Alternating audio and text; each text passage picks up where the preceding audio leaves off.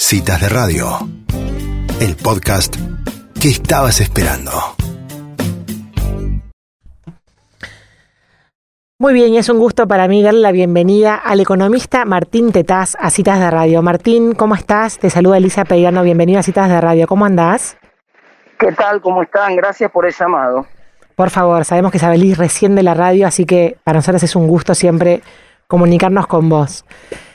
Martín, eh, sos un economista que tiene mucha llegada al ciudadano de a pie, a la gente, digamos, que está en la calle tratando de salvaguardar sus finanzas personales.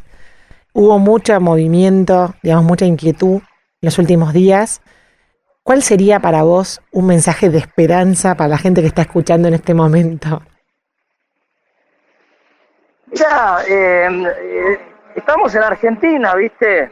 Vos estás haciendo una entrevista es como estar haciéndole una entrevista a un médico en la terapia intensiva de un hospital. En esa en esas circunstancias siempre las noticias son, viste, complicadas. Eh, así que no no no hay no, no, es que estamos en Suecia y, y, estamos asustados porque hay un problema con el dólar en Suecia. Esto en Argentina ya la vimos esta película muchas veces y ya sabemos que, que la vamos a superar y que Argentina va a salir adelante. Lo que pasa es que en el momento de la de la crisis de confianza que estamos atravesando ahora no se sabe, no queda muy claro cómo, ¿no? Exacto, bueno, por eso un poco hicimos esta entrevista, para que nos digas, digamos, qué cosas seguras podemos hacer. No, seguro nada, no, no hay manera de saber.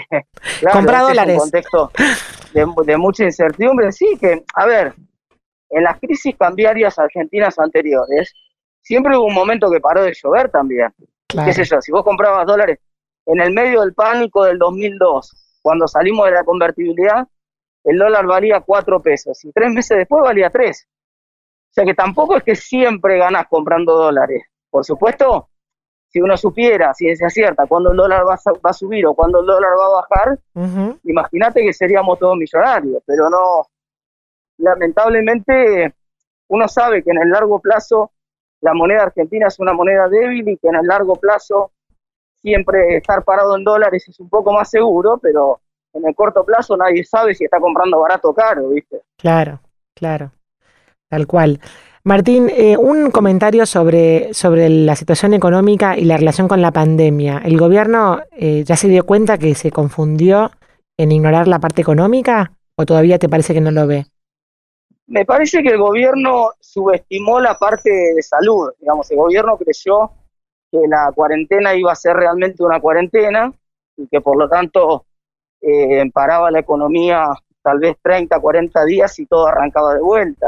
Y que lo que está pasando es que en la medida que está claro que todo va para más largo, fíjate que estamos en octubre y, todavía estamos en el pico, entonces evidentemente no era 40 días nomás y me parece que entonces, en ese contexto de alargamiento de la cuarentena, bueno, el gobierno, ya el propio presidente dice, bueno, no hay cuarentena, digamos, está, eh, está aceptando que, que, hay que convivir un poco más con el virus, ¿no? Uh -huh, uh -huh. ¿Y cuál sería tu consejo para alguien que esté escuchando, que tenga una pyme, que está pensando cómo hacer para, digamos, para remarla y, y seguir, digamos, sobreviviendo en, en este país? Mira, lo que yo siempre digo es que lo bueno de tener un negocio es que uno es experto en esa actividad y que nunca, viste que si vistas de afuera todas las actividades son negocios, pero pero después cuando vos la ponés no es negocio para vos. Uh -huh. Uno mira y dice, uy, mirá qué bien le va este que puso el bar ese en la esquina, la está juntando en pala, y vos pones el bar y no era tan fácil poner un bar, viste, y resulta uh -huh. que tenés problemas y no te va tan bien como le iba al otro. Claro. Cada uno en su negocio es especialista de su negocio, lo mejor que puede hacer es invertir en su actividad. Yo, eh, la tentación por ahí de buscar el atajo y decir, bueno, yo ahora, en vez de producir, me voy a especializar en ver cómo hago para ganar o para tener una ganancia financiera. Mira, eso dejáselo a otra gente. No, no, digamos, te puedes salir bien de carambola una vez, pero también te puedes salir mal. Lo mejor que puedes hacer es aprovechar el tiempo este en el cual tal vez no vendes tanto, tal vez no tenés tanta actividad económica, para hacer las transformaciones de fondo que tenés que hacer en tu negocio, tratar de, de, de, capacitarte, invertir y crecer un poco más para cuando todo esto se supere, porque en algún momento la pandemia va a pasar y la economía va a empezar a arrancar de vuelta, ¿no?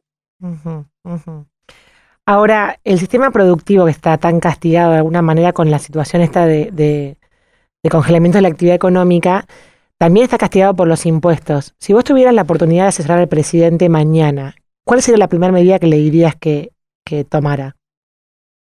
Que le ponga un mínimo no imponible del impuesto a las ganancias a todas las pymes hasta que no gane 10 millones de dólares y no paga ningún impuesto en Argentina. Pero eso es lo que haría yo, no es lo que va a hacer el presidente. Este vos sabés que cada uno que llega al gobierno lo único que quiere la política en general es juntar más plata para hacer más política y entonces termina pasando lo contrario y terminan ahogando la producción.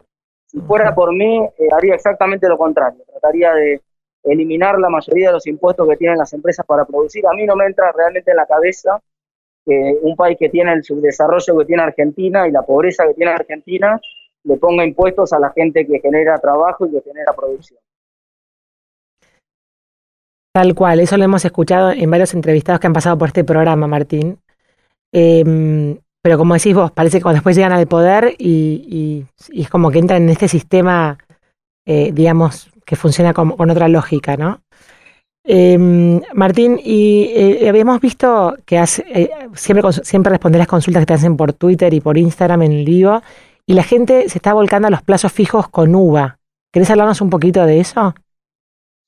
Claro, porque es una muy buena opción para quedar cubierto de la inflación en el mediano y en el largo plazo. Entonces, el plazo fijo eh, tradicional, el problema que tiene es que siempre pierde contra la inflación, sobre todo cuando hay meses de una inflación muy alta que viene de sorpresa y que te, castiga mucho. En cambio, el plazo fijo UVA, vos sabés que estás cubierto con la inflación siempre y que ganás un, un porcentaje, un 1% con él. Y si vos mirás en realidad ¿Cuánto subió la inflación? ¿Cuánto fue la inflación en Argentina en los últimos 10, 15, 20, 25 años? Elegí el periodo de, largo plazo que vos quieras. Vas a ver que en general la inflación le gana al dólar. En general la inflación le gana al dólar. O sea, ¿por qué? Porque el dólar también se devalúa, menos que otras monedas, pero también se devalúa con el paso del tiempo. Entonces, si uno está parado en, un activo que ajusta por inflación y que además te da un puchito más, un 1% más como te dan los plazos fijos que están en UVA, bueno, entonces estás cubierto y le vas a ganar en el mediano y en el largo plazo al dólar. Capaz que no le gana la semana que viene, pero en 5 o 10 años le vas a ganar seguro. ¿Algún otro activo que también ajuste por inflación? No, eh, bueno, hay bonos, si uno se va al mercado de bonos, hay algunos bonos que ajustan por ser, sí, bonos de deuda pública local, pero los bonos siempre tienen, viste, el problema de que por ahí el gobierno de cada tanto no los paga o cambia la estructura de los bonos, como ya lo hizo varias veces, hace poco lo acaba de hacer, de hecho, reestructuró los bonos y no le pagó a la gente una parte de los bonos. Entonces, como eh, eh, el, esquema del plazo fijo UVA es como el más simple y el menos complejo, el que tiene menos riesgo de todo. Martín, y hoy, en, digamos, ¿a quién le crees dentro de los políticos que están a veces hablando en los medios, en el gobierno o en la oposición. ¿Quién, quién, quién te parece que puede tener como una, una mirada acertada sobre lo que está pasando en economía? Em, de los políticos no le creo a ninguno de los que hablan de economía. En general saben bastante poco de economía. Probablemente uno de los políticos que más em, transparente es con el análisis económico es Cornejo, el que fue gobernador de, de Mendoza en su momento. Habría que ver qué pasa el día que llegue, ¿no? Pero eh, en general la clase política es bastante miope en lo económico y toma decisiones que son bastante perjudiciales para la gente. Martín, y escribiste hace poco un artículo sobre el trilema de la imposibilidad. Nos quedan todavía unos cuantos años de este gobierno. ¿Cuál te parece que puede ser un camino, eh, digamos, que puedan tomar como para poder seguir manejando este país en el tiempo que les queda de gobierno? Claro, lo que pasa es que el gobierno lo que quiso hacer, digamos, fue lo que hizo en realidad es financiar la cuarentena con mucha emisión de billetes, emitió un billón y medio de pesos, eso es muchísima plata. Y, el problema es que todo eso o, o, se te va el dólar o te genera inflación, o si lo querés sacar de la economía te hace subir mucho las tasas de interés y te frena la actividad. Mm. Entonces el gobierno está como en esa trampa, ¿viste? No, no elige cuál de los males está dispuesto a pagar y entonces lo que pasa es que la economía te termina ajustando sola, ¿viste? Y termina una brecha como la que estamos viendo, un dólar paralelo que es prácticamente imposible. Un poco esto es la consecuencia de que el gobierno no elige cuál de los males quiere para financiar algo que fíjate que Argentina no tiene ni crédito ni moneda, entonces Mm. otros países por ahí pueden emitir y no les pasa nada, pero nosotros procuramos emitir y claro, como queremos emitir una moneda que la gente no quiere tener en el bolsillo, bueno, un, algunos de los problemas que te acabo de mencionar tenemos que aceptar. Y al no aceptar ninguno de los problemas es como que sigue sin tomar decisiones. Claro, no toma ninguna decisión y explota por otro lado, explota por la brecha, Explota por la diferencia entre el tipo de cambio paralelo. Entonces, no es que si vos no tomás decisión no va a pasar nada, la economía va a ajustar igual. Claro. Lo que pasa es que una cosa es elegir vos dónde ajusta y otra cosa es que te ajuste la economía automáticamente, ¿no? Que es un poco lo que está pasando ahora. Es como el ajuste del mercado.